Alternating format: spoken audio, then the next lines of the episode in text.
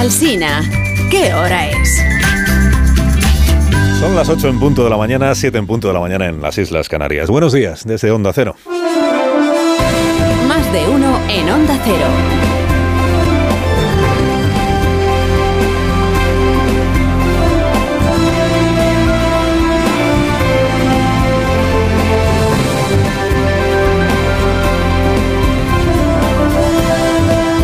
¿Cómo están? Bienvenidos a una nueva mañana de radio. Corresponde ya al 14 de junio del año 2023.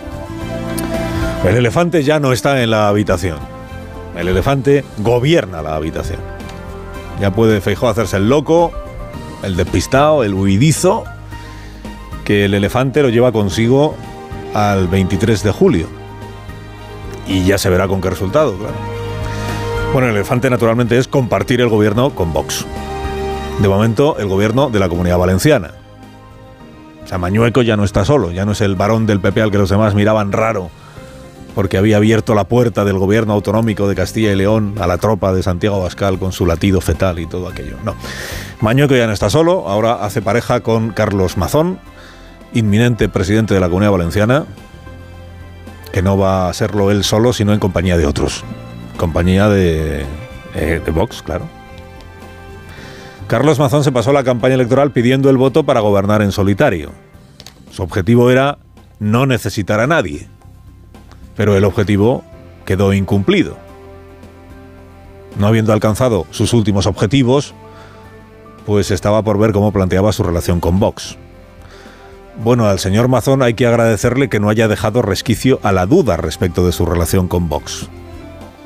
Es una relación de camaradería, una relación fraternal.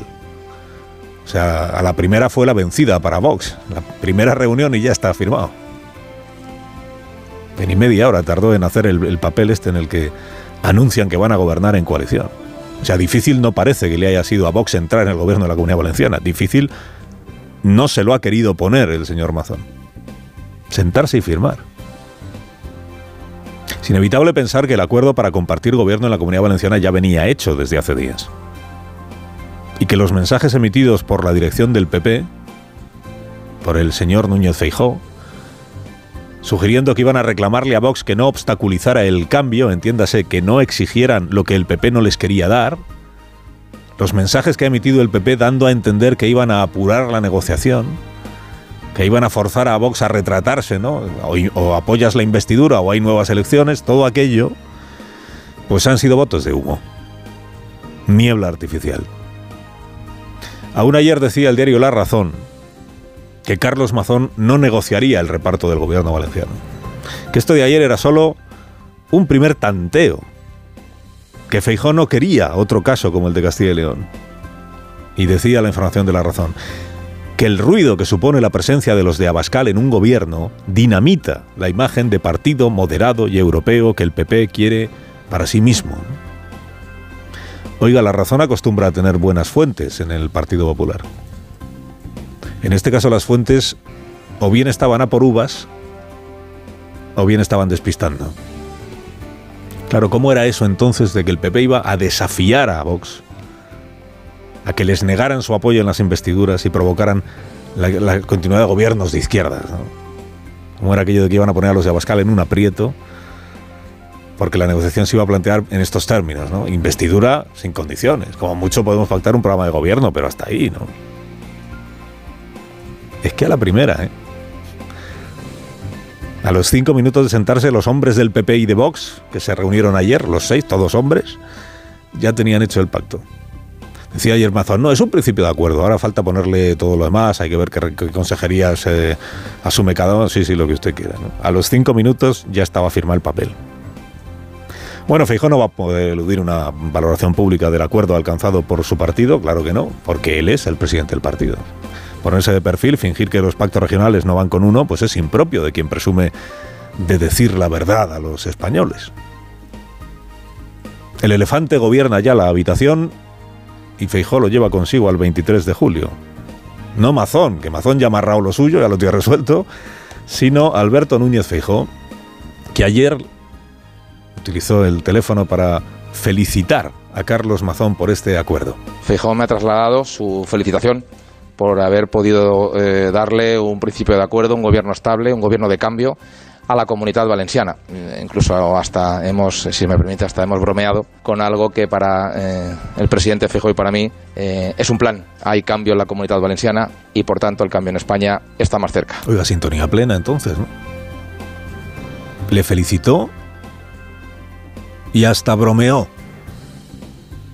No ha trascendido cuál fue la broma. Igual la broma es presentar al gobierno de la Comunidad Valenciana como precursor del próximo gobierno central en el caso de que les dé la suma para investir a Feijóo. O sea, la broma, que para muchos votantes sería una broma pesada, de que a Feijó le llevaría también media hora acordar con el señor Abascal el reparto del gobierno de España. Es obligado a preguntarse, después de lo de ayer, viendo este escenario, es obligado a preguntarse si eso ocurrirá en el caso de que las elecciones generales le den los números al PP y a Vox. ¿Por qué?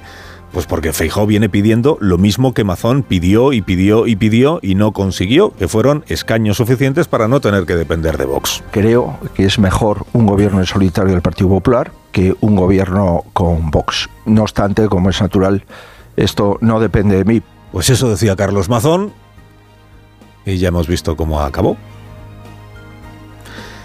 Envío un saludo eh, muy cariñoso esta mañana desde aquí a Borja Semper, portavoz del Partido Popular, que anteayer se puso bravo con la línea roja que dijo suponía tener como negociador enfrente a un señor condenado por violencia machista, Carlos Flores Juverías. Claro, la línea roja, que lo era para Borja, para el PP valenciano pues tenía poco de línea y nada de roja que los antecedentes de Flores Jubería son conocidos desde que se anunció su candidatura al frente de Vox. No es de esta semana.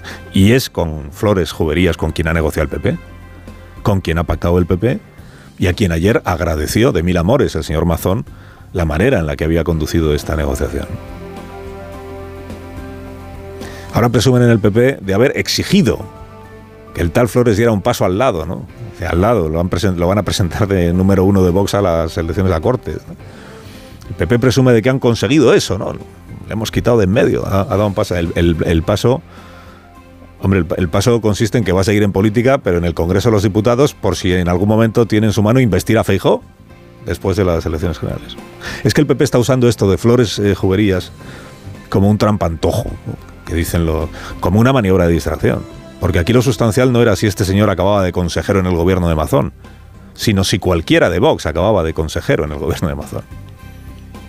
Un saludo digo a Borja Semper, que debutó en el cargo hace unos meses proclamando que lo que Vox representa, él no lo quiere para España, para su país. Se entiende que tampoco para la comunidad valenciana.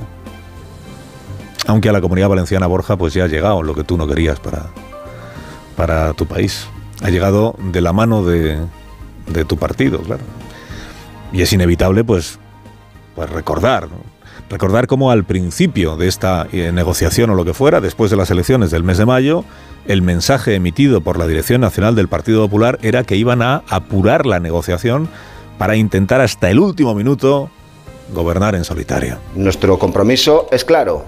Vamos a intentar hasta el final, hasta el último momento, conformar gobiernos también en las comunidades autónomas, solo conformados por el Partido Popular. Entre Fejó y Pedro Sánchez el único que no quiere pactar con ningún ultra, de ningún tipo, de ningún color, de ninguna condición, es Alberto Núñez Fijo. Hasta el final. Vamos a intentar hasta el final, pues, pero si ha sido en el minuto uno de la negociación. Es que esta era la primera reunión del PP valenciano con Vox, que ayer decía, no, es de tanteo. Bueno, el tanteo. Bueno, el tanteo, sí, el tanteo 1-0 a favor de Abascal. Próxima estación, Baleares, Extremadura, bueno, Aragón, Aragón. El de Vox en Aragón, que se, se apellida Nolasco, claro, sueña esta mañana con hacerse él también un pacto a la valenciana. Aviso para Jorge Azcón, que es el del PP. Los de Vox también quieren sillones en el nuevo gobierno aragonés. Nosotros somos un partido de gobierno, somos útiles, o sea, queremos ser útiles, hace falta entrar en el gobierno entrar en el gobierno, claro que sí. Si, en la Comunidad Valenciana ha sido posible, bueno, no solo ha sido posible, si ha estado tirado entrar en el gobierno de la Comunidad Valenciana, En Aragón, porque iba a ser distinto, ¿no? Y en Extremadura, claro, en Extremadura, fíjate, la señora Guardiola, es que en Extremadura el PP no ha ganado las elecciones. En la Comunidad Valenciana, que ha ganado de largo, le ha abierto inmediatamente la puerta a Vox. En Extremadura, donde no ha ganado, la señora Guardiola, eh, María la Extremeña, hasta ahora firme en su decisión de pactar un programa con Vox, pero no pactar un gobierno de coalición, claro, también ella queda debilitada a la vista de que en la Comunidad Valenciana Vox ya está eligiendo las consejerías que... Bueno, Mañueco ya no está solo, como varón que compadrea con la extrema derecha, y Feijó pues ha tomado partido. Castilla y León se esquinó, pero en la Comunidad Valenciana cuando le inviten a la toma de posesión, tendrá que acudir, claro. Si felicitó ayer al presidente autonómico inminente por el acuerdo. Y con su presencia, pues terminará de bendecir esta estrategia de lograr el cambio político apoyándose en un partido populista, nacionalista y situado en el extremo del tablero político. Ya no podrá, ya no podrá predicar Feijó que es Sánchez el único que aquí se apoya en los extremistas. Porque el PP también lo hace. Y visto así, llegan a las elecciones empatados. Empatados. Y serán los votantes los que resuelvan el 23 de julio. Carlos Alsina en Onda Cero.